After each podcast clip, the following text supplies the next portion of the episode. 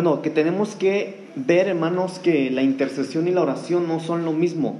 ¿Sale? Hay gente, por ejemplo, que piensa que la oración es una intercesión y no es así, o que piensan que orar es interceder y no es así tampoco. Entonces, la oración y la intercesión son dos cosas distintas.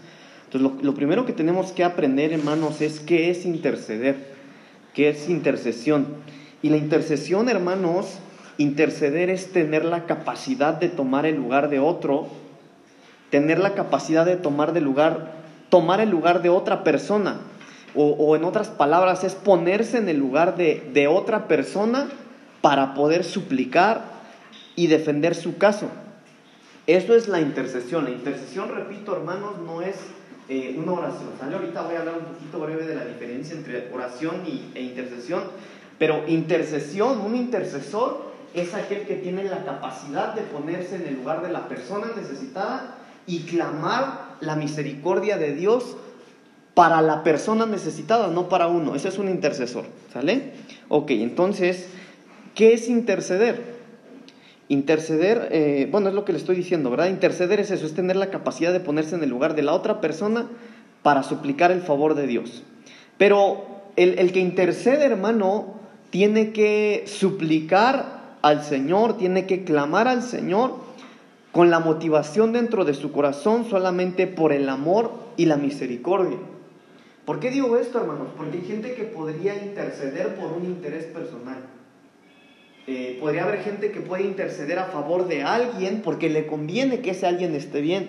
Podría haber gente que podría interceder por, eh, por alguien eh, porque le va a dar una ofrenda, por ejemplo, ¿no? Y eso también es incorrecto. Entonces la intercesión, hermanos, tiene que ser motivada solamente por el amor y la misericordia. Ahora, la diferencia entre el orar y el interceder es que interceder no es, un, no es pedir un favor a favor nuestro, sino es pedir un favor eh, de Dios a favor de otra persona que no somos nosotros. Esa es la diferencia entre la intercesión y la oración. ¿Sale? Ok, entonces, ¿Quién es un intercesor o quién puede ser un intercesor? Vamos rápidamente, hermanos, al libro de Ezequiel, capítulo 22, versículo 30. Le voy a pedir que me ayude hoy con su Biblia, hermanos. Tengo mucha información, solo tengo dos tiempos cortos, así que voy a avanzar lo más que pueda. Repito, hoy no es predicación, es enseñanza. Pero el libro de Ezequiel, capítulo 22, versículo 30, ahí encontramos quién es un intercesor. Quien lo tenga, lo lee en voz alta, por favor. ¿Nadie lo tiene?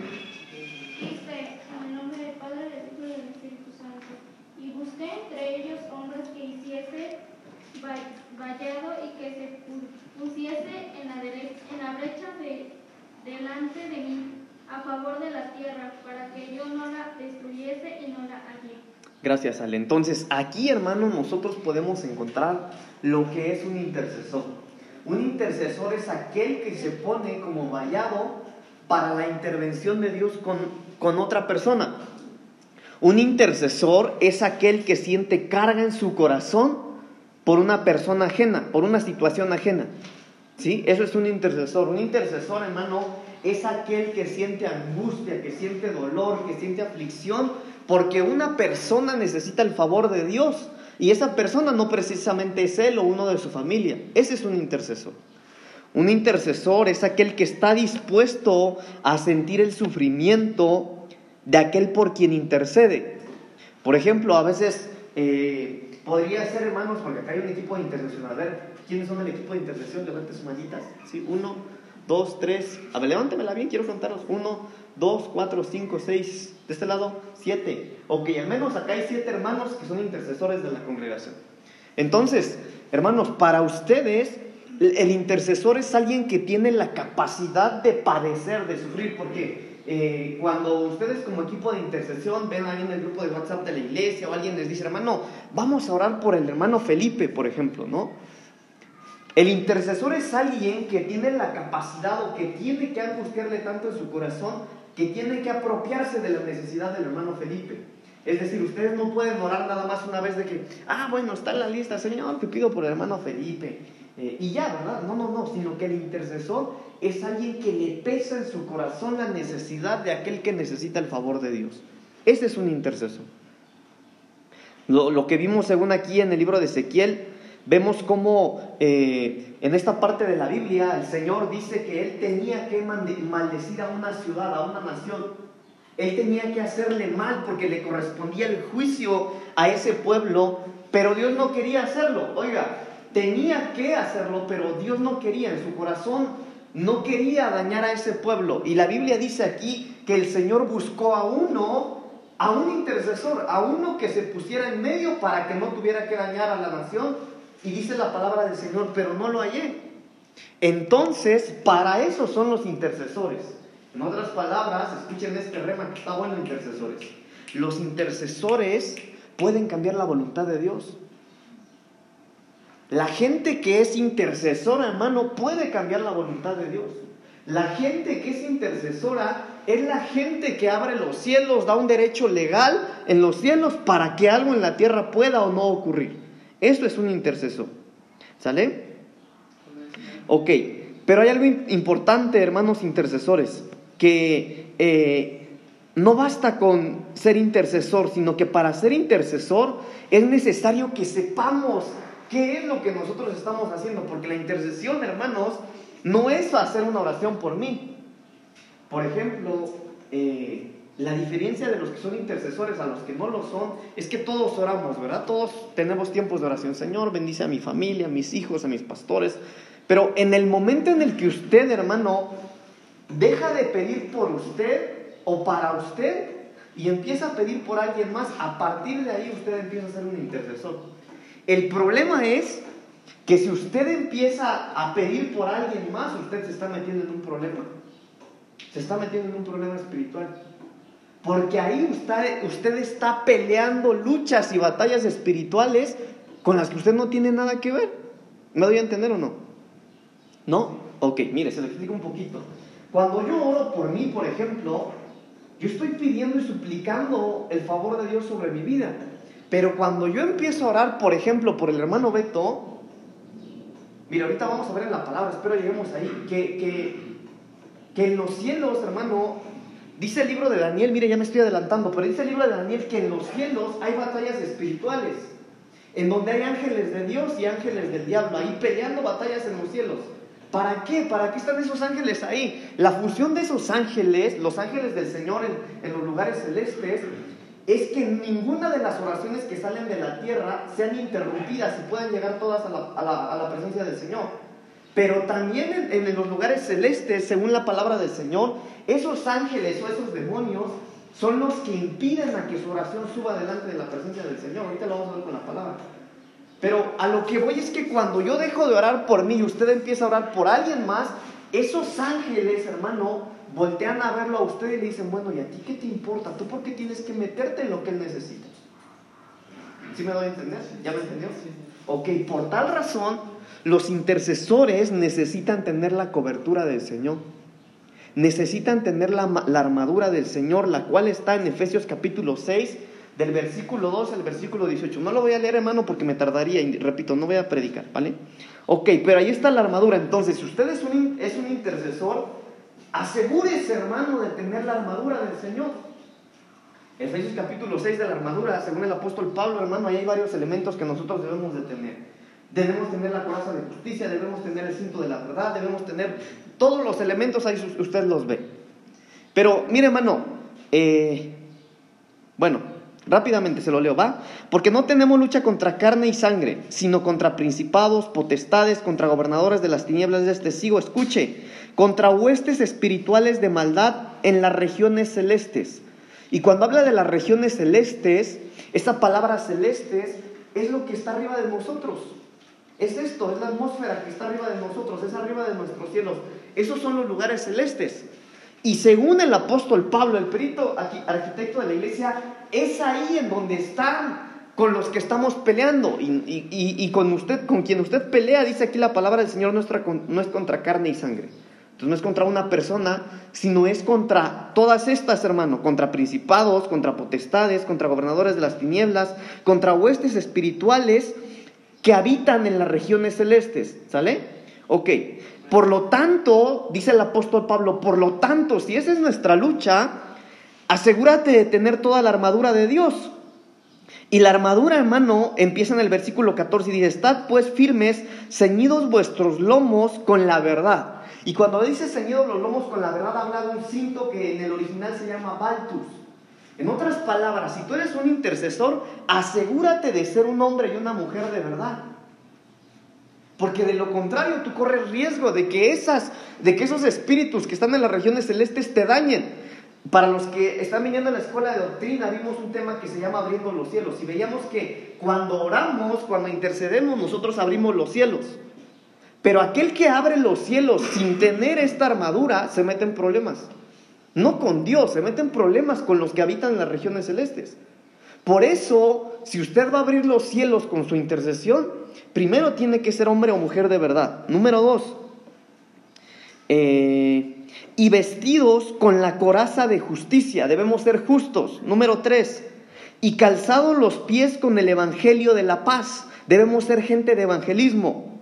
Número cuatro, sobre todo tomad el escudo de la fe. Entonces, cuando usted intercede, tiene que hacerlo con fe. Por ejemplo, hermano, se me ocurre ahorita, Señor, en este momento me uno a mis hermanos intercesores para pedirte, Señor, para que tú sanes a la hermana Felipa.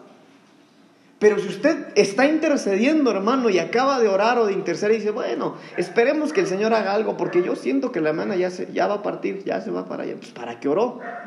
Entonces, si vamos a ser intercesores, tenemos que ser gente de verdad, tenemos que ser justos, tenemos, hermano, que tener fe. Dice tener el escudo de la fe para que con ese escudo, dice, nosotros detengamos todos los dardos del enemigo. ¿Por qué, hermano? Porque la fe es lo que más cuesta. Por ejemplo, yo sé que todos tenemos aquí fe, pero cuando vienen las cosas difíciles, nuestra fe empieza a ser nublada. ¿Sabe por qué? Por los dardos que envía el enemigo. Por eso el apóstol Pablo dice que debemos tener el escudo de la fe con el cual podamos apagar todos los dardos del enemigo. Y después dice, tomad el yelmo de la salvación. El yelmo es un casco. Entonces los que son intercesores deben tener una identidad en su cabeza. Los que son intercesores deben saber que ustedes son personas delegadas, hermano, para interceder. Mire, ahorita, en, el último tiempo que yo tenga, hermano, yo voy a orar por los intercesores aquí. Y si usted se siente hasta el día de hoy eh, con riesgo, no se preocupe, usted es el delegado para interceder.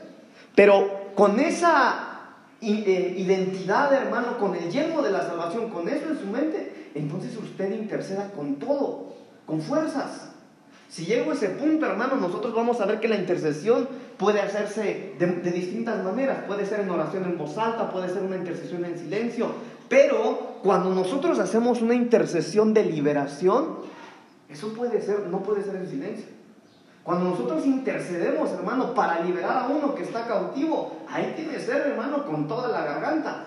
Y ahorita le voy a dar el fundamento de eso, repito, si llegamos ahí. Ok, sigamos. ¿Por qué razón hay que interceder? ¿Por qué es necesaria la intercesión? Ahí le voy. Mire cómo me adelanté. En la Biblia se mencionan tres cielos. Eh, el primer cielo que se menciona en la Biblia es la atmósfera, lo que está aquí arriba. El segundo cielo que se menciona en la Biblia es en donde están los astros, lo que está allá arriba en el espacio. Y el tercer cielo que se menciona en la Biblia es en donde está el reino del Señor. ¿Sale? Esos son los tres cielos que se mencionan en la Biblia. De la Biblia. Pero eh, mire, por ejemplo, versículos de esto, el apóstol Pablo, según 2 de Corintios 12, el apóstol Pablo fue arrebatado hasta el tercer cielo. Él fue uno de los que llegaron a la presencia del Señor y escaló al primero, escaló al segundo, escaló al tercero. Mire, pero déjeme avanzar. Ok. Ahora, yo quiero que entendamos esto, hermano. ¿Por qué es necesario que nosotros intervengamos? Ya vimos que hay tres cielos. Pero según la Biblia, Efesios capítulo 6, versículo 12 nos revela, búsquelo por favor y quien lo tenga me levanta la mano cuando lo tenga para que yo siga hablando. Hermano, tal vez voy muy rápido, pero necesito aprovechar el tiempo. 6.12. En Efesios capítulo 6, versículo 12, la palabra del Señor nos está diciendo... Sí. Dice la versión 6.12 de Efesios, pues no estamos peleando contra seres humanos, sino en contra de los gobernadores, autoridades y poderes cósmicos que gobiernan las tinieblas contra las fuerzas espirituales de maldad en dominios celestiales. Sí, entonces mire, esa versión que leyó el pastor está más específica todavía que la Reina Valera. Dice que habitan en los lugares cósmicos, en donde está el cosmos. en los cielos. Le repito, hermano, ¿qué hacen esos espíritus ahí? Los del enemigo están impidiendo a que haya una conexión de la tierra al cielo. Esos son los del enemigo. Pero los que están de parte del Señor, también ahí mismo peleando esas luchas espirituales, son los que están eh, ayudando para que haya una conexión del cielo a la tierra. Y esas son las luchas espirituales que ocurren cada vez que usted intercede por algo o por alguien. Por esa razón es necesario que los que interceden tengan la armadura del Señor. Según Efesios capítulo 2, versículo 2, Efesios 2, 2, dice la Biblia que el diablo es el príncipe de la potestad del aire. Lo tiene Efesios 2, 2. Quien lo tenga lo lee, no me, no me digan nada. Y Amén. En los cuales andaban conforme a los poderes de este mundo se conducían según el que gobierna las tinieblas, según el espíritu que ahora ejerce su poder en los que viven en la desobediencia. Efesios 2.2. ¿Cómo dice la reina Valera? En los cuales anduvisteis en otro tiempo, siguiendo la corriente de este mundo, conforme al príncipe de la potestad del aire. Ahí está, mire. espíritu que ahora opera en los hijos de desobediencia. Ok, entonces mire, hermano, ¿quién es el príncipe de la potestad del aire? Entonces veamos cómo hay una influencia del diablo sobre los aires. Por eso, mire hermano, por eso usted tiene que venir a la enseñanza. Porque si usted no sabe ni cómo orar, hermano, mire, es bien curioso, pero en el libro de Efesios, perdón, en el libro de Hechos, cuando la Biblia habla, en el libro de Hechos, me voy a leer un poquito para que entendamos esto, pero en Hechos, la primera iglesia dice que ellos crecían en cuatro cosas. ¿Se acuerdan cuáles cuatro cosas eran cuando, cuando leímos Hechos? ¿Sí o no? Cuatro cosas. ¿En qué crecían? Bueno, no se acuerdan, pero son cuatro cosas. De esas últimas cuatro cosas, al último está la oración. La oración no está en primer lugar. Según la iglesia de Hechos capítulo 2, hermano, la iglesia primitiva, la oración no estaba en primer lugar. ¿Sabe qué es lo que estaba en primer lugar? La doctrina. ¿Sabe por qué? Porque el que no tiene doctrina no sabe orar. Y el que no sabe orar, sus oraciones, ora de balde, porque sus oraciones se quedan atoradas ahí en las regiones celestes, no llegan al Señor. Por eso es importante que nosotros tengamos doctrina. Y cuando hablo de doctrina, hermano, es enseñanza de la palabra. Ok, entonces, todos los que son intercesores, necesitamos entender, hermano, que en los aires hay una lucha espiritual. ¿Por qué? Porque Él es el príncipe de la potestad del aire. Y según, eh, eh, bueno, me voy a saltar eso, hermano, pero ok, ya entendimos esa parte, ¿verdad? Ahora, mientras Dios tuvo potestad absoluta del ser humano, cuando el Señor tenía potestad absoluta del ser humano eh, en, en el Edén, hermano, Dios le daba todo, absolutamente todo al ser humano. Pero cuando el hombre cae, cuando el hombre cae en pecado, eso cambia. Y no cambia porque Dios haya molestado y haya dicho, bueno, ya no les voy a dar todo. No, no, no. Sino que cambió porque el hombre dio un derecho legal a Satanás. Y por eso es, hermanos amados, que ahora Dios no puede hacer nada por la humanidad si es que no, si es que no hay una intercesión en el cielo. Mire, por ejemplo, eh, esto lo aprendimos en el tema de abriendo los cielos. Nosotros vimos que en los cielos, mire, cuando alguien intercede ahora, ¿qué es lo que está haciendo? Quiere una conexión a dónde? A los cielos. Dice la Biblia que los cielos es la casa del Señor, que la tierra es el estrado de sus pies. Bueno, cuando usted ora o intercede, usted quiere meterse a los cielos. ¿Ya lo entendimos? Va. Pero mire, hay un problema con querer meterse a los cielos sin saber qué hacer. Por ejemplo, en la Biblia dice que en el cielo hay un juez, que es Dios. Dice que hay un acusador, que es Satanás. Dice que hay un abogado, que es Jesucristo. También dice que en el cielo hay testigos, que son las nubes. En otras palabras, en los cielos hay, hay toda una manera de gobernar. Hay todo un gobierno en los cielos, hermano. En, en, el cielo existe una corte de justicia y no cualquier humano puede pretender abrir los cielos y hacer un, un, desastre allá. ¿Por qué? Porque si tú te metes a abrir los cielos sin saber qué hacer en los cielos, te metes en un problema legal. Entonces, hermano, por eso es importante que los que intercedemos sepamos lo que estamos haciendo. Entonces yo le decía, mire, abrir los cielos cualquiera, Padre, en el nombre de Jesús, usted menciona el nombre del Señor y empieza a orar, ¿verdad? Y si su oración sube, hermano, por ejemplo, se pone a interceder, sigamos con el ejemplo de la hermana, ¿qué dije? Felipa. Felipa, ¿no? Estaba malita, ok. Padre, te pido por la hermana Felipa, Señor, en el nombre de Jesús, sánala, Señor, por favor. Mire, usted abrió los cielos para interceder por la sanidad de la hermana Felipa. Pero, ¿y si no es la voluntad de Dios? Si usted no es el indicado y el delegado para hacer ese tipo de oración, ¿qué es lo que va a pasar? Que como usted usó el nombre de Dios y tuvo fe, la hermana Felipa sanó, pero la consecuencia de eso es que alguien que no supo cómo se manejaban los cielos se metió en un problema legal. Y la hermana Felipa sanó, pero el intercesor se enfermó. El que oró se enfermó. ¿Por qué? Porque abrió los cielos sin saber qué hacer.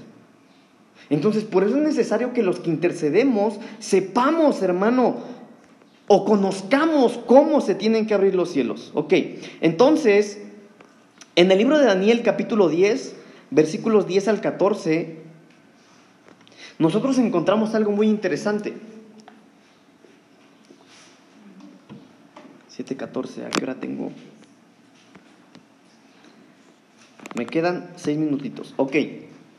Entonces, cuando nosotros vamos a Daniel capítulo 10, del 10 al 14, dice, y he aquí una mano me tocó, e hizo que me pusiese sobre mis rodillas y sobre las palmas de mis manos, y me dijo, Daniel, varón muy amado, está atento a las palabras que te hablaré y ponte en pie, porque a ti he sido enviado ahora. Mientras hablaba esto conmigo, me puse en pie temblando. Escuche esto, por favor. Entonces me dijo, Daniel, no temas, porque desde el primer día que dispusiste tu corazón a entender y a humillarte en la presencia de Dios, fueron oídas tus palabras, y a causa de tus palabras yo he venido. 13. Mas el príncipe del reino de Persia se me opuso durante 21 días. Pero aquí Miguel, uno de los principales príncipes, vino a ayudarme y quedé ahí con los reyes de Persia. He venido para hacerte saber lo que ha de venir a tu pueblo en los postreros días, porque la visión es para esos días. Entonces, lo que nosotros vemos en esta parte de la Biblia, hermanos, es esa lucha espiritual en las regiones celestes que yo le explicaba hace un momento. Entonces, es necesario que nosotros entendamos que cuando nosotros oramos, hermano, nuestra oración sube, ¿verdad? Pero cuando nosotros oramos, acá en los cielos empieza una lucha espiritual. Y la lucha espiritual, hermano, mire, qué bueno que no la vemos, porque si la viéramos, correríamos asustados todos. Pero según lo que dice acá la Biblia, hermano, aunque las palabras de Daniel fueron escuchadas desde el momento que oró, Aquí tardó 21 días en recibir la respuesta. ¿Cómo fue que tardó la respuesta del cielo a la tierra 21 días? ¿Saben por qué tardó 21 días? Porque 21 días duró la lucha espiritual allá arriba. Y según lo que dice acá la Biblia, hermano, este que le estaba hablando aquí a Daniel dice, bueno, yo no podía. Pero Miguel, el arcángel Miguel tuvo que venir a ayudarme a pelear ahí. Y, si no hubiera venido él, yo no hubiera podido venir con la respuesta, pero tuvo que venir Miguel a pelear conmigo. Entonces, lo que nosotros necesitamos entender, hermano, es que cada vez que nosotros vamos a interceder o vamos a orar por alguien, tenemos que ser cuidadosos con lo que decimos, con lo que pedimos. Cuando nosotros estudiábamos el tema de abriendo los cielos, puse un ejemplo similar al de la hermana que estaba enferma y me decía una de las hermanas, bueno, pastor, entonces si yo no sé si Dios quiere sanar a esa persona, ¿qué hago? Porque soy intercesor y me piden que ore, ¿verdad? Entonces, si nosotros no conocemos o no, no nos es revelada la voluntad de Dios, que Dios sí quiere sanar a la persona, pero me piden que yo interceda por esa persona, lo único que tenemos que hacer es pedirle al Señor su intervención en la persona enferma, por ejemplo, en ese caso. Pero no pedirle que la sane. Porque, ¿se acuerdan que también, hermano, me aventé como seis o ocho prédicas hablando de sanidad divina, ¿se acuerdan? Y nosotros veíamos que hay enfermedades, hermano, que son para que la gloria de Dios se manifieste, que son porque Dios enferma gente para tratar con ellos, y también hay enfermedades para muerte, que Dios pone. Entonces, hermano, ¿cómo usted va a pedirle al Señor que sane a la hermana Felipa si Dios la enfermó porque tiene que tratar con ella? ¿Cómo va a pedir usted que Dios sane a la hermana Felipa si Dios la enfermó porque ya terminó su tiempo aquí, se la tiene que llevar? Y usted está contradiciendo la voluntad de Dios. Entonces, intercesores, cuando no, no nos es revelada la voluntad de Dios, lo único que debemos de hacer es pedir su intervención en esa situación. Pero no abrir los cielos para pedir, Padre, en el nombre de Jesús, sánala, Señor. No, bueno, si no sabes que Dios quiere sanarla, no pida sanidad. Señor, sácalo de la cárcel. Bueno, y si Dios lo metió, ¿por qué pedir que lo saque de la cárcel? Entonces solamente pedir la intervención de Dios sobre la situación. Amén. Ok. Hermanos, vamos a entender esto. El poder de la oración de intercesión, hermanos, eh, es, mucho, porque les, les, decía hace un momento cuando empezaba, el intercesor tiene la capacidad no solo de abrir los cielos, sino de cambiar la voluntad de Dios. El intercesor tiene la capacidad, hermano, de, de hacer equipo con Dios para que las cosas ocurran aquí en la tierra. Termino con esto. La Biblia dice, hermano, que en donde dos o tres se pusieren de acuerdo y pidieran cualquier cosa aquí en la tierra, el Padre la hará desde los cielos. La Biblia dice que lo que atáramos acá en la tierra será atado en los cielos. Que lo que desatáramos acá en la tierra será desatado en los cielos. En otras palabras, la tierra, los intercesores en la tierra gobiernan y dan órdenes en, la patria celestial, allá en los cielos. Entonces, fíjese el poder de la, de la oración de intercesión. Los intercesores tienen la capacidad de aquí desde la tierra desatar algo de los cielos. Y aquí desde la tierra los intercesores tienen la capacidad de atar algo allá en los cielos. ¿Ok? Dejémoslo hasta aquí, son las 7.20. Así que les dejo el lugar a los hermanos que continúan. Dios les bendiga hermanos, ahorita continuamos. Pero vamos a continuar hermanos con nuestro tema que venimos hablando desde hace un momento. Eh, brevemente le quiero dar un resumen. Vimos lo que es interceder y vimos que eh, el intercesor es alguien que que siente carga por una situación ajena. Vimos que el intercesor es el que tiene la capacidad de sentir el sufrimiento de aquel por quien intercede. Vimos, según el libro de Ezequiel capítulo 22, que el intercesor es alguien que se pone eh, como brecha entre Dios y el necesitado para suplicar el favor de Dios sobre esa persona, ¿verdad? Eh, vimos, hermanos amados, que eh, que el intercesor es alguien que debe saber lo que hace. Eh, por lo tanto, cuando nosotros vimos que cuando nosotros intercedemos, nosotros estamos metiéndonos a una lucha espiritual, porque dejamos de pedir por nosotros y empezamos a pedir por alguien más. Una, una lucha espiritual, ¿por quién? Bueno, porque eh, la palabra del Señor nos enseña que en, los cielos eh, hay huestes y espíritus malignos, ¿verdad? Esto lo vimos en Segunda de Corintios, lo vimos en Efesios, lo vimos, bueno, en varios versículos por lo tanto, hermanos, eh, hablábamos hace un momento que es necesario entender que si hay huestes espirituales en, los lugares celestes, por eso nosotros como intercesores es necesario que sepamos lo que vamos a hacer para no meternos en, una, en, en un problema legal espiritualmente por puro gusto. Por ejemplo, hermanas, para eso es el velo. Cuando la Biblia dice eh, que es por causa de los ángeles, se refiere a esos ángeles, a los ángeles que están en los lugares celestes. Entonces, cuando ustedes están intercediendo, están orando sin velo, ahí tienen que tener cuidado. Porque esos ángeles de los lugares celestes, entonces ven que usted no tiene autoridad y pueden hacer cualquier cosa. ¿Sale? Entonces, eh, eso, para eso es el velo también. Eso no lo toqué, pero se me pasó hace un momento, pero para eso es el velo. A eso se refiere el apóstol Pablo cuando dice que es por causa de los ángeles, el cubrirse la cabeza en el caso de las hermanas y en el caso de, los hermanos es que no tenemos que cubrirnos cuando oramos y profetizamos. Ahora mire, yo quiero hacer un poquito de hincapié en esto porque a veces el velo se remarca mucho en las hermanas, ¿verdad? No, hermana, que orar y profetizar sin velo está mal. Pero lo curioso es que hay hermanos que oran con gorra. A veces en oración, hermano, por el frío, yo he visto, hay hermanos que por la oración vienen y traen su gorrito o se ponen su gorro de su sudadera. Pero según la Biblia, eso no lo podemos hacer tampoco cuando oramos y profetizamos los hombres. ¿Por qué? Por causa de los ángeles. Entonces tenemos que ser cuidadosos también. Amén. Ok, vimos también, hermanos amados, que mientras Dios tuvo potestad absoluta sobre el hombre, Dios le concedió todo lo que él tuviera en necesidad, sin que el hombre pidiera nada. Pero algo pasó, cuando el hombre cayó, el hombre dio derechos legales por lo tanto, para que ahora Dios pueda darle algo al ser humano, es necesario que el hombre abra los cielos, dé un derecho legal y entonces el reino de, los cielos sea establecido en la tierra. En otras palabras, hermano, Dios no hace lo que quiere. Me voy a meter mucho en este tema, pero este tema lo vimos en la doctrina. Pero entonces, y eso lo vimos en Ezequiel 22, ¿se acuerdan que dice que el Señor tenía que maldecir una, un pueblo, pero no quería hacerlo. Y entonces el Señor dice, busqué a uno que se pusiera como vallado, pero no hallé a uno, así que tuve que destruir la ciudad.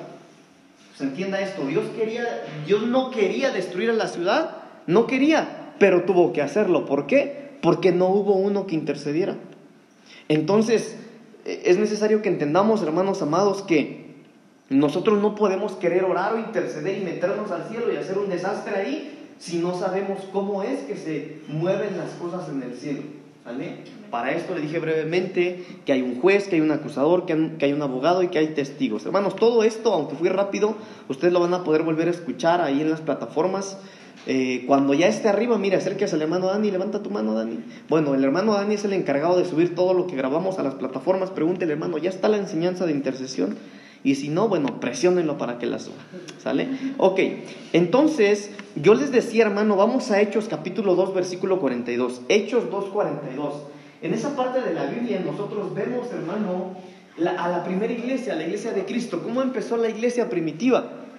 Y lo que nosotros vemos, yo se los mencionaba hace unos minutos, hermano, en la primera etapa de esta enseñanza, que es curioso, pero es bien impresionante cómo la Biblia dice que la iglesia primitiva crecía en cuatro distintas áreas. Ahí están esas cuatro distintas áreas, ¿verdad? La primera de ellas es en, la doctrina de los apóstoles. La segunda es la comunión unos con otros. La tercera el partimiento del pan. Y la cuarta y última en las oraciones. Entonces yo les decía, hermano, démonos cuenta ahí cómo para, cómo la iglesia primitiva tenía en cuarto lugar la oración o la intercesión. Pero lo primero era la doctrina de los apóstoles. ¿Por qué? Yo le decía, porque es necesario que nosotros sepamos lo que hacemos, aun cuando oramos, hermanos. Porque si nosotros abrimos los cielos y oramos sin saber cómo se tiene que orar o sin saber qué problemas nos estamos metiendo por orar de esa manera, entonces eso podría ocasionar algo negativo. Entonces yo le decía, hermano, sí, a veces tenemos fe y usamos la palabra de Dios y las cosas ocurren. Lo que tú no sabes es que por, eh, por ignorar, por no tener la doctrina, por no tener la enseñanza, te metiste en un problema legal. Entonces es necesario que nosotros, eh, según aquí lo que vemos en la palabra del Señor, seamos como esa primera iglesia. Que estemos primero enseñados y una vez con la enseñanza, tener la, eh, la decisión o tomar la decisión de, de orar o de interceder, hermanos. Amén. Para eso está la escuela de doctrina. Entonces, eh, también hablamos que la tierra gobierna el cielo. Mateo 18, eso no se los dije, así es que vamos a ir, por favor. Mateo capítulo 18, versículos 18 al 20. En esta parte de la Biblia dice, en verdad os digo, todo lo que atéis en la tierra será atado en, en el cielo, y todo lo que desates en la tierra será desatado en el cielo. Entonces vea esto, hermano, cómo la intercesión abre los cielos. No dice la Biblia aquí que, que si se da una orden en el cielo ocurre en la tierra. No, no, no, es completamente al revés. Todo lo que usted ata aquí en la tierra se desata en el cielo. Y todo lo que usted desata aquí en la tierra se desata en el cielo. En otras palabras, es la tierra la que gobierna el cielo. Ustedes intercesores tienen ese poder, tienen esa capacidad de gobernar el cielo. Y dice en el versículo 19, además os digo que si dos de vosotros se ponen de acuerdo sobre cualquier cosa que pidan, ¿en dónde? Aquí en la tierra. Les será hecho por mi Padre que está en los cielos. Entonces entendamos esto, hermano, la tierra gobierna el cielo. Entonces cada vez que usted intercede, usted se está metiendo en el cielo, hermano, y, y está dando un derecho legal para que las cosas ocurran. Por eso es necesario que nosotros seamos muy conscientes cuando oramos o cuando intercedemos. Entonces, no porque a usted le lleguen intercesor, intercesora, no porque le lleguen, ay hermana, mire, ore por mí para que el Señor me sane, porque fíjese que no aguanto este dolor y ya llevo varios días. Bueno, usted tiene que conocer primero la voluntad del Señor. Porque yo le decía, si el Señor, no la, si el Señor mismo la enfermó por un trato ¿Quién es usted para pedir que la voluntad de Dios cambie? Pues nosotros es necesario que entendamos esto, hermanos. Si la, voluntad del Señor no me ha sido revelada en cuanto a esa, a esa situación, lo que podemos hacer como, eh, eh, como intercesores es suplicar la intervención de Dios sobre el asunto, nada más. pero no pedir algo directamente. Señor, sana, Señor, libera, Señor, eh, haz esto. No, no, no, tranquilo. Si usted no conoce la voluntad de Dios, como intercesor solamente pidamos al Señor, supliquemos su favor, supliquemos, hermanos, su intervención sobre esas situaciones. Amén. Ok. Muy bien, entonces, hermano, ¿cómo interceder? Mire, brevemente le voy a dar algunos ejemplos. Repito, hermano, no vamos a profundizar en ello, pero puede escucharlo después en la grabación. Por ejemplo, en el Antiguo Testamento nosotros encontramos la intercesión insistente de Abraham a favor de Sodoma. Entonces había un intercesor hermano que estaba atravesándose ahí para que Dios no destruyera esa, eh, ese lugar lleno de pecado. Ahí mismo en el Nuevo Testamento, perdón, en el Antiguo Testamento encontramos la intercesión de Moisés a favor de Israel. Una y otra vez, una y otra vez, Moisés intercediendo por el pueblo de Israel. Mire, voy a dar las citas, no profundizamos, voy a dar las citas y cuando escuche la, la, enseñanza, hermano, en, las plataformas, ya puede estudiar en ello. Sale la intercesión insistente de Abraham a favor de Sodoma, está en Génesis capítulo 18, del 23 al 33. La intercesión de Moisés a favor de Israel está en el libro de Éxodo 32, del 11 al 14, y en Números 16, del 20 al 22. Pero también en el Antiguo Testamento encontramos la súplica intercesora de Samuel a favor del pueblo, y esto está en el primer libro de Samuel, en el capítulo 7 del versículo 5 al 9. En el Antiguo Testamento encontramos también la intercesión de Daniel durante el, destierro, hermano. Todo ese tiempo que ellos estuvieron ahí está en Daniel capítulo 9. Encontramos en el Antiguo Testamento la intercesión de Esdras. Cómo Esdras, el profeta, está intercediendo por la restauración, hermano, del pueblo de Dios. Y esto está en Esdras capítulo 9 del versículo 6 al 15. En el Antiguo Testamento encontramos también la intercesión de Nehemías que está intercediendo por la restauración de su pueblo. Y esto está en Nehemías capítulo 1 del 5 al 11. Ahora en el Nuevo Testamento también encontramos un montón de intercesiones, hermano. Encontramos la intercesión o vemos cómo los milagros del Señor Jesús les precedía una intercesión. La intercesión de varias personas, de familiares. Entonces vemos también en el Nuevo Testamento que Esteban, al igual que Jesús, estaba intercediendo por sus enemigos, cómo Pablo intercedía por él mismo, entonces hay que interceder por uno mismo también, mire qué, qué, qué importante. Pero también el apóstol Pablo en primera de Timoteo pide o recomienda interceder unos por otros. En otra ocasión, hermanos, vamos a hablar de todos estos tipos de intercesión, pero me interesa avanzar porque tengo poquito tiempo. Entonces, es necesario que nosotros entendamos, hermanos, que interceder no es lo mismo que orar. Por ejemplo, cuando ustedes eh, estamos haciendo una oración de intercesión, hermano, eh, al principio yo le decía, solamente para empezar, la intercesión es pedir, pero no por uno mismo. Uno puede orar, hermano, y uno ora por uno mismo, ¿verdad? Pero la intercesión es tener esa carga, sentir esa angustia por la persona necesitada. Eso es una intercesión. Mire, pero la oración es lo siguiente, escuche esto. La oración es la elevación del alma hacia Dios para adorarle. Apenas en la escuela de doctrina veíamos, hermano, que, uno, que una de las derivaciones de la palabra original de oración es adoración.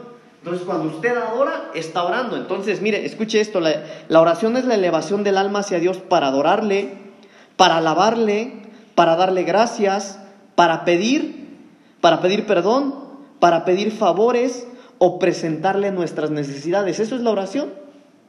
La oración es el ofrecimiento y rendición de emociones y los deseos del alma hechos a Dios en el nombre de Jesús. Todo esto es la oración. La oración es la comunicación de nuestro corazón con Dios y es el alimento del alma. Todo esto que le acabo de mencionar, hermanos, es la oración. Ahora escuchen lo que le voy a decir ahora. La intercesión es exactamente todo lo que le acabo de decir, pero en batalla. La intercesión es exactamente todo lo que la oración es, pero desde un punto de vista de guerra, desde un punto de vista de batalla, porque le repetía, o le repito lo que le decía hace un momento, cuando alguien empieza a interceder, escuche esto, uno se está metiendo a batallar.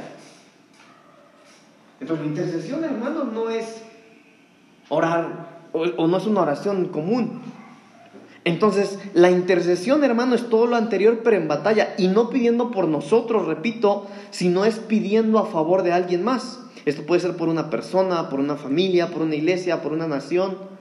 Y la intercesión, amado, siempre tiene que ser eh, sintiendo dolor, compasión y misericordia. Ahora, la intercesión, para interceder no precisamente hay un patrón. Por ejemplo, no podemos decir, no, no, no, es que para interceder a fuerzas hay que gritar, hay que, no, que se oiga todo. No, no precisamente, no hay un patrón. Se puede interceder de muchas maneras. Mire, es curioso porque cuando estudiamos nosotros la doctrina de servicio, vimos que una manera de servir es la intercesión. Pero la intercesión, hermanos, no está metida dentro de un patrón o una estructura. Entonces, lo importante en la intercesión, hermanos, es que tiene que haber una entrega y que tiene que haber un desinterés, tiene que ser, tenemos que ser intercesores, pero no por interés. Yo les mencionaba hace rato que hay gente que intercede que le vaya bien a alguien porque sabe que si le va bien, ah, me va a bendecir el hermano. Pues intercede para que le vaya bien, pero no tiene que ser así por interés. Intercedo que, eh, que mi suegra sane, porque si no voy a ver a mi esposa lastimada si, mi suegra se muere. No puede ser por un interés. Entonces la intercesión tiene que ser, hermano, por angustia, por aflicción en nuestro corazón, por lo que está padeciendo la persona.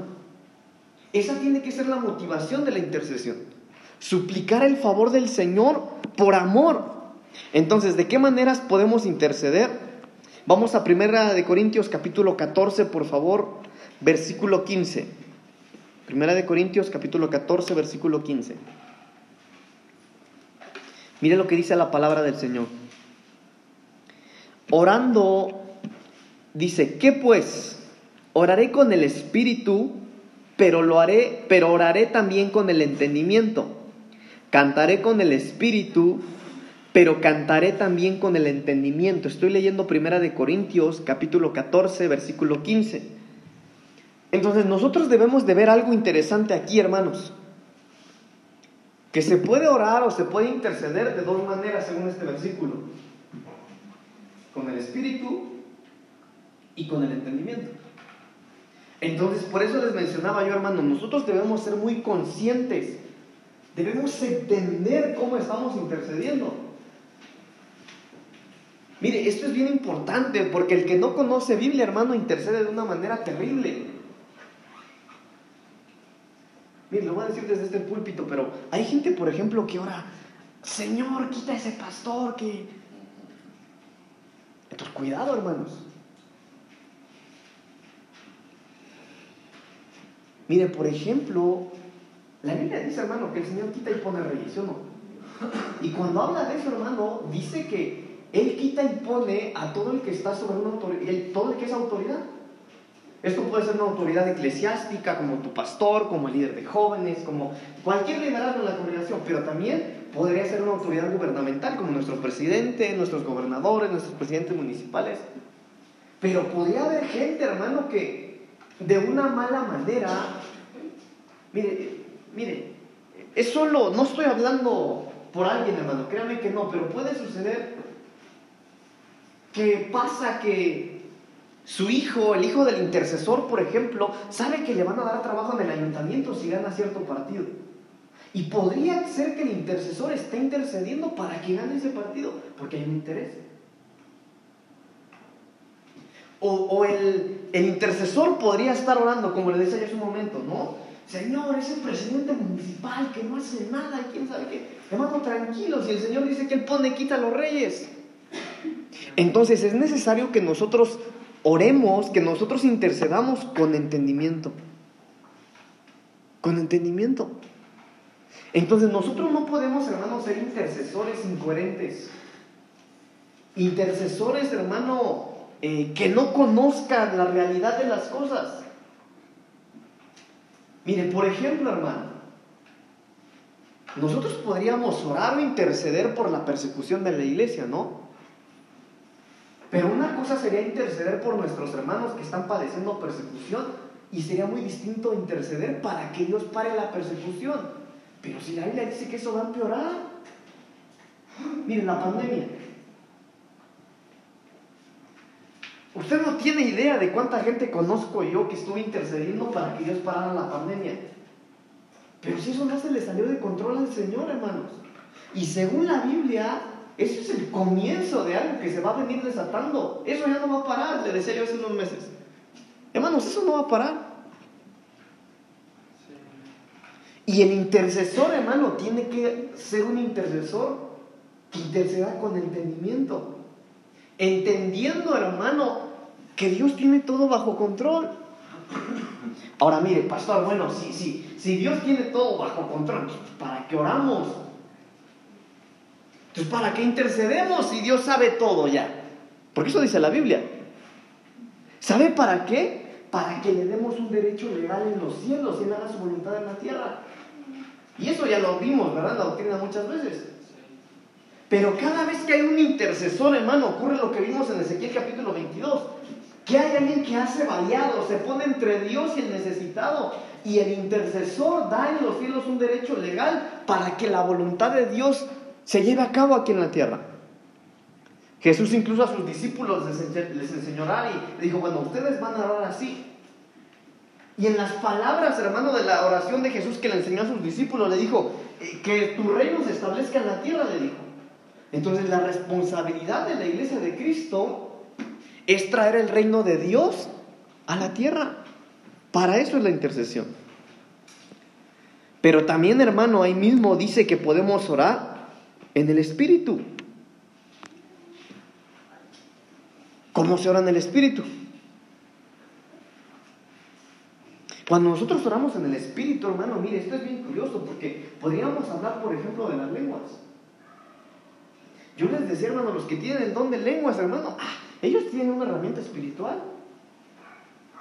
Eso no es una herramienta teórica, no es doctrina, no es enseñanza, no, no, no. Eso es una herramienta que el Espíritu Santo nos dio a través de los dones. Y el que tiene dones, hermano, puede orar con dones. Ahora, pero mire esto, mire esto, ok. Pero cuando el apóstol Pablo habla también, hermano, de orar con el Espíritu, es por algo que yo estuve, mientras yo estaba estudiando, es por algo que yo me encontré, porque en ocasiones, hermano, nosotros nos duele alguna situación y sentimos la, necesidad de orar, pero escuche, sentimos la necesidad de orar sin saber lo que está ocurriendo. Por ejemplo, yo tengo una frase que de repente a algunos les he mencionado, yo les digo, la revelación duele. Ahora, ¿qué es la revelación, hermano? La revelación es poder ver lo que no todos ven. Y cuando a los intercesores, mire, porque los intercesores tienen que ser gente de revelación. Por ejemplo, hermano, cuando un intercesor se da cuenta le voy a poner este ejemplo, que hay un niño de la iglesia, ¿no? El intercesor de, bueno, ese niño siempre lo veo, viene a la escuelita, ya arriba sube con los niños, viene el niño derrama su lágrima, llora, pero él no va a su papá. No viene ni su papá, no viene su mamá a la iglesia, pero él viene. La revelación duele. Y a veces, hermano, el intercesor podría querer orar, ¿no? Como le duele, hermano, eso que le ha sido revelado, como le duele él sabe como intercesor que tiene la capacidad de abrir los cielos para que ese niño deje de sufrir o, o lo vea mejor el intercesor. Pero escuche, pero usted no conoce la situación. Para eso es la intercesión en el Espíritu. Porque uno no entiende lo que está ocurriendo. Mire, vamos a Marcos capítulo 16, por favor. No, ya me adelanté. Romanos capítulo 8, versículo 16. Romanos 8, 26, hermanos, perdón. Romanos capítulo 8, versículo 26. Ay, hermano, mire, ya nada me quedan 20 minutos y no le he dicho nada, ¿verdad? Romanos 8, 26. Mire lo que dice acá, hermanos. Y de igual manera, el Espíritu nos ayuda en nuestra debilidad. Pues que hemos de pedir como conviene, no lo sabemos. Pero el mismo Espíritu intercede por nosotros con gemidos indecibles. Por eso el apóstol Pablo estaba diciendo, bueno, yo puedo orar con entendimiento, pero también puedo orar con el Espíritu. En otras palabras, hermano, cuando nosotros vemos la necesidad de una intercesión y usted es intercesor en la congregación, y usted no entiende la situación, usted, mire, a usted le aflige la situación, le aflige lo que está ocurriendo, pero no entiendo, pero el Espíritu sí entiende. Entonces usted no tiene que orar con el entendimiento, sino con el espíritu. ¿Sí me entender o no? Para eso es la oración, hermano, con el espíritu. Porque a veces, hermanos, nosotros, mire, nos afligen las situaciones, nos afligen las situaciones, pero cuando nosotros no entendamos, debemos de orar con el Espíritu. Ahora, ¿cómo es orar con el Espíritu? Déjeme adelantar un poquito, espéreme tantito. Entonces, hermano, es con gemidos indecibles, ¿verdad? Eso dice la palabra del Señor, pero déjeme ver si encuentro, es que me estoy adelantando y no sé dónde está ese versículo. Romanos capítulo 8. Aquí está, mire, 8.26 es el que leímos. Y de igual manera, el Espíritu nos ayuda en nuestra debilidad, pues ¿qué hemos de pedir como conviene? No lo sabemos, pero el Espíritu mismo intercede por nosotros con gemidos indecibles. Entonces, ¿qué es orar en el Espíritu, hermano? Es orar sin palabras. Mire, sigamos en el ejemplo que le puse. Usted ve la necesidad, hermano, de interceder por ese niño, que usted ve que viene a la, a la iglesia, hermano, llora, se aflige.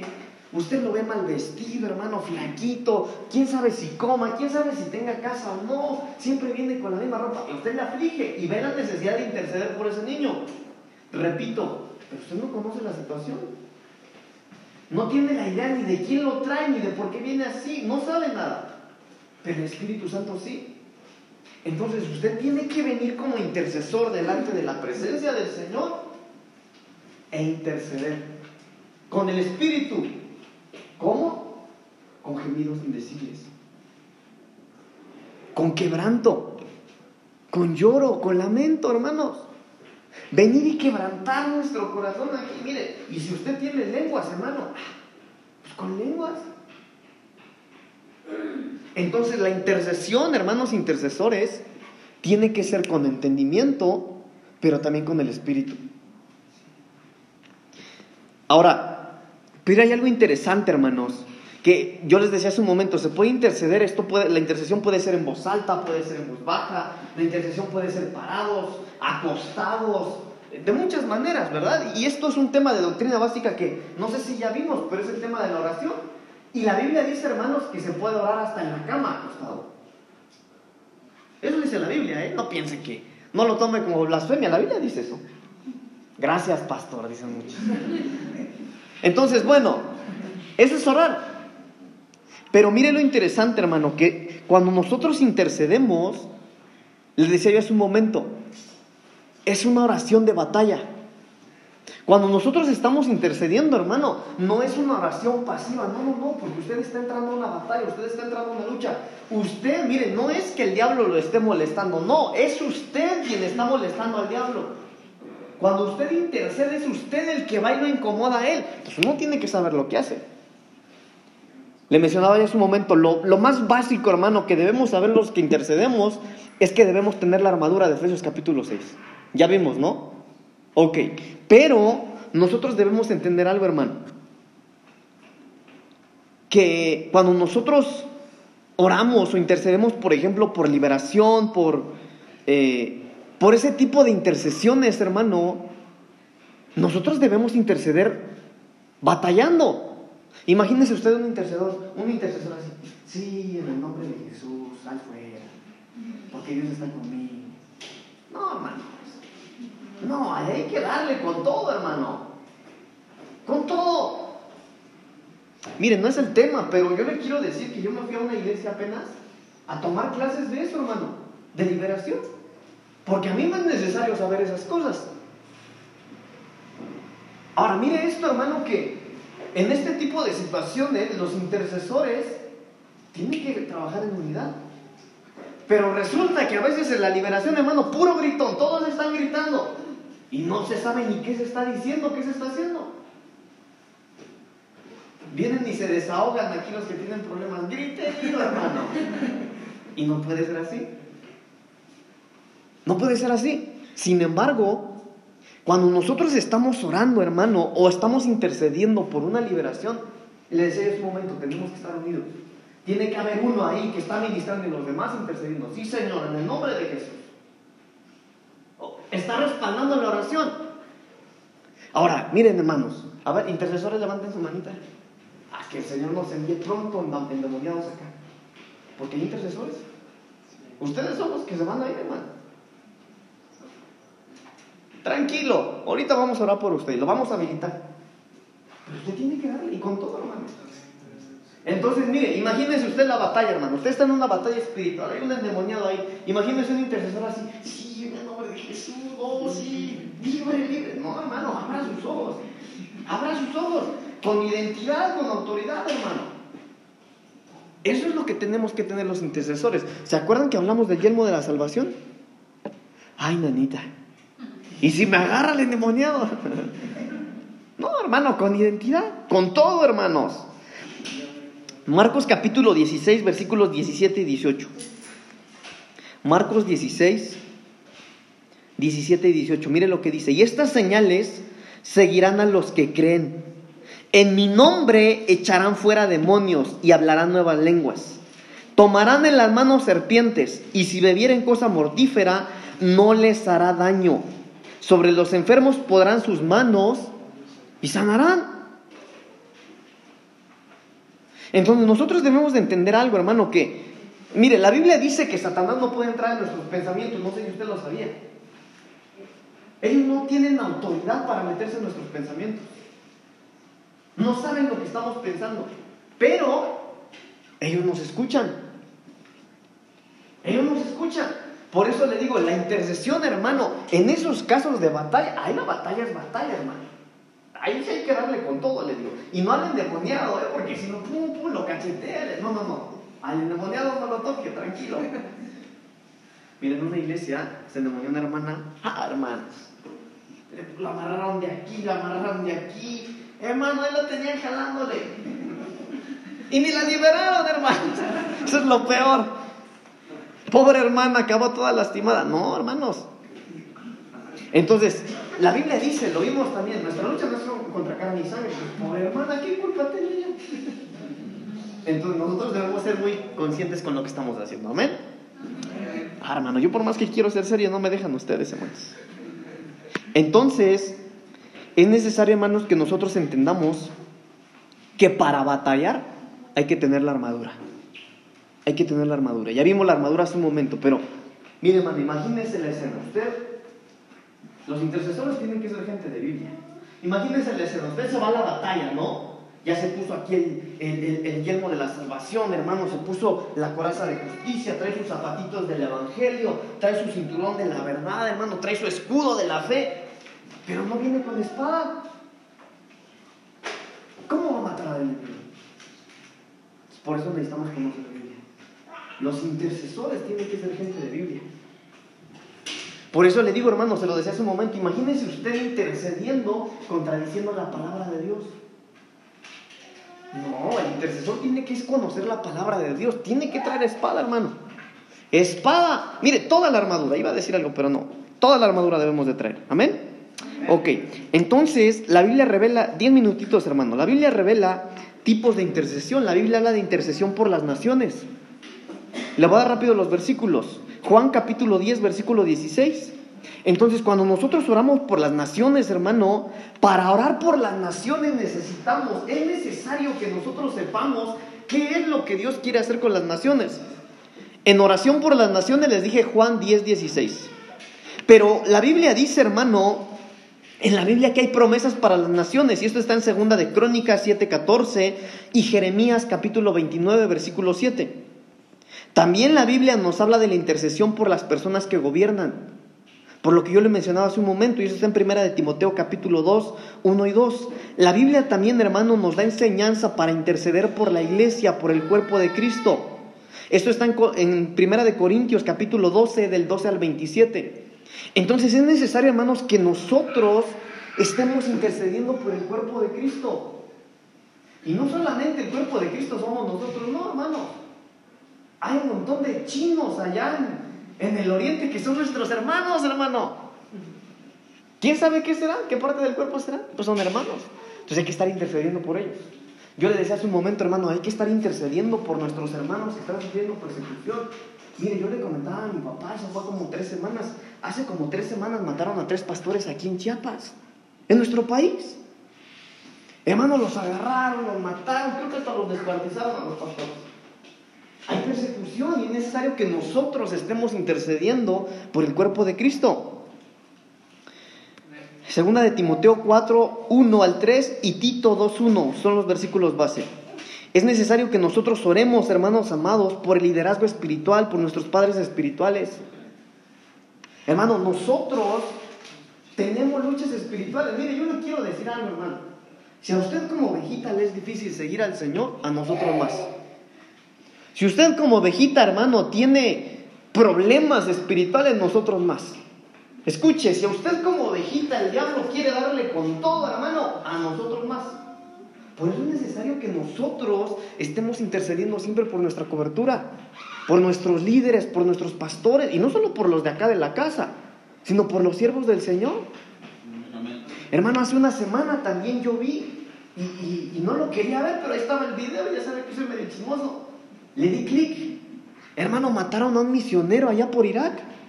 Le volaron la cabeza al hermano. Entonces, estar orando por los ministros del Señor. La Biblia también nos revela, hermanos amados, estar orando por la familia, estar intercediendo por los vecinos, por los amigos. Esto es necesario, hermanos. Porque miren, nosotros intercedemos unos por otros, ¿no? Señor, por mi mamá, por mi papá, por mis hijos, por mis primos, por mi suegra, Señor. Intercedemos. Pero por su vecino que no le cae bien. Entonces debemos interceder por ellos, hermanos. Mire, de verdad, hermano, esto es, esto es tema serio. Déjenme pongo serio. Pero algunos intercesores, cuando se enteran, hermano, que se enfermó de COVID la vecina que le cae mal, ah, sí, pues cómo, ¿no? bien merecido que lo tiene la, la vieja esa, ¿viste? No, hay que ser buenos intercesores. Hay que ser buenos intercesores. Óigame, somos nosotros los intercesores que podemos mover la voluntad del Señor para que tenga misericordia de la gente. Entonces necesitamos ser buenos intercesores. Ok, debemos interceder contra los poderes de las tinieblas. Mire qué interesante. La Biblia habla de la intercesión en contra de los poderes de las tinieblas. Lucas capítulo 9, versículo 1 y capítulo 10, versículo 19.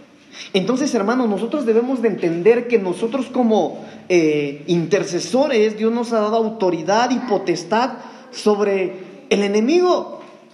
Mire, esto es bien interesante, hermanos, porque a veces nosotros nos enteramos que hay un enfermo por ahí y, usted sabe, hermano, que lo van a llevar al brujo y usted qué cree? Es intercesor, pero mire, no abre la boca. No, hermano, si, si lo que ha depositado el Señor sobre nosotros tiene más poder que un brujo, más poder que el hechicero, más poder que los agoreros, hermano. Entonces nosotros debemos interceder, hermano, para contrarrestar todo ese poder del enemigo. Ahora, seis minutos, termino con esto. En Romanos capítulo 8, hermanos, Romanos capítulo 8, vamos a leer del versículo 24 al 27, por favor. Romanos 8, 24 al 27. Dice la palabra del Señor. Romanos 8, 24 al 27. Porque en esperanza fuimos salvos. Pero la esperanza que se ve no es esperanza por lo que, ve, por lo que alguno ve. Porque lo que alguno ve, ¿a qué esperarlo? Pero si esperamos lo que no vemos, con paciencia lo guardamos. Y de igual manera, el Espíritu nos ayuda a nuestra debilidad. Pues ¿qué hemos de pedir como conviene? No lo sabemos. Escuche esto pero el Espíritu mismo intercede por nosotros con gemidos indecibles. Mas Él escudriña los corazones, sabe cuál es la intención del Espíritu, porque conforme a la voluntad de Dios, intercede por los santos. Entonces, hermano, hermanos intercesores, sepamos, hermanos, sepamos que no estamos solos, el Espíritu está intercediendo por nosotros. A veces, hermano, cuando uno habla temas de doctrina como estos, uno dice, ay no, lloraba mucho por la gente y no, ya voy a dejar de orar por ellos ya. No, porque el pastor dice que si yo abro los cielos y me meto en problemas legales, no, mejor ya no oro. No, tranquilo hermano, mire, cumpla su ministerio, ejerza su llamado. Si acá en la congregación, hermano, como pastores los habilitamos para ser intercesores, dele, hombre, dele, interceda. Que finalmente hay un intercesor aquí. Mire, nosotros hablo por mí, ¿sale? Para que no lo tome como grosería. Pero yo soy medio bruto cuando intercedo a veces, hermano. A veces intercediendo, hermano, como decía ese filósofo mexicano, se me chispoteó. Pero sepamos algo, que el Espíritu intercede por nosotros. El Espíritu, hermano, nos habilita, nos da la sabiduría. Mire, cuando usted le toque interceder por alguien en la calle, mire, porque aquí es fácil, aquí alguien necesita oración, háblale al pastor, dice. Y ustedes, intercesores, como para qué? No, hombre, ore usted. Pero bueno, no está en la iglesia, hermano. De repente ahí eh, su vecino dice, mire vecina, fíjese que necesitamos oración o, está pasando esto, hermano. Ahí es donde usted tiene que, mire, antes de interceder, decirle, Espíritu Santo, sé mi boca, por favor. Ayúdame porque no sé qué decir o no sé cómo orar por esto. No sé cómo orar por este eh, niño enfermo. No sé cómo orar por este... Eh, no sé, hermano, cualquier situación ahí. Pedirle al Espíritu Santo que nos habilite, que interceda por nosotros para ser buenos intercesores. Mire lo que dice el versículo 33 y 34. Ahí mismo, Romanos 8, 33 y 34. ¿Quién acusará a los escogidos de Dios? Ah, mire hermano, qué lindo. ¿Quién acusará a los escogidos de Dios? Dios es el que justifica. ¿Quién es el que condenará? Cristo es el que murió. Más, más aún el que también resucitó, el que además está a la diestra de Dios, el que también intercede por nosotros.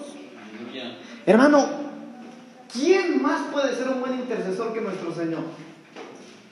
Lo que dice el versículo, ¿quién acusará a los escogidos de Dios? ¿Quién, hermano? Hermano, ¿quién nos puede condenar si Cristo es el que murió, dice la palabra del Señor? Y no solo eso, sino que Él intercede por nosotros.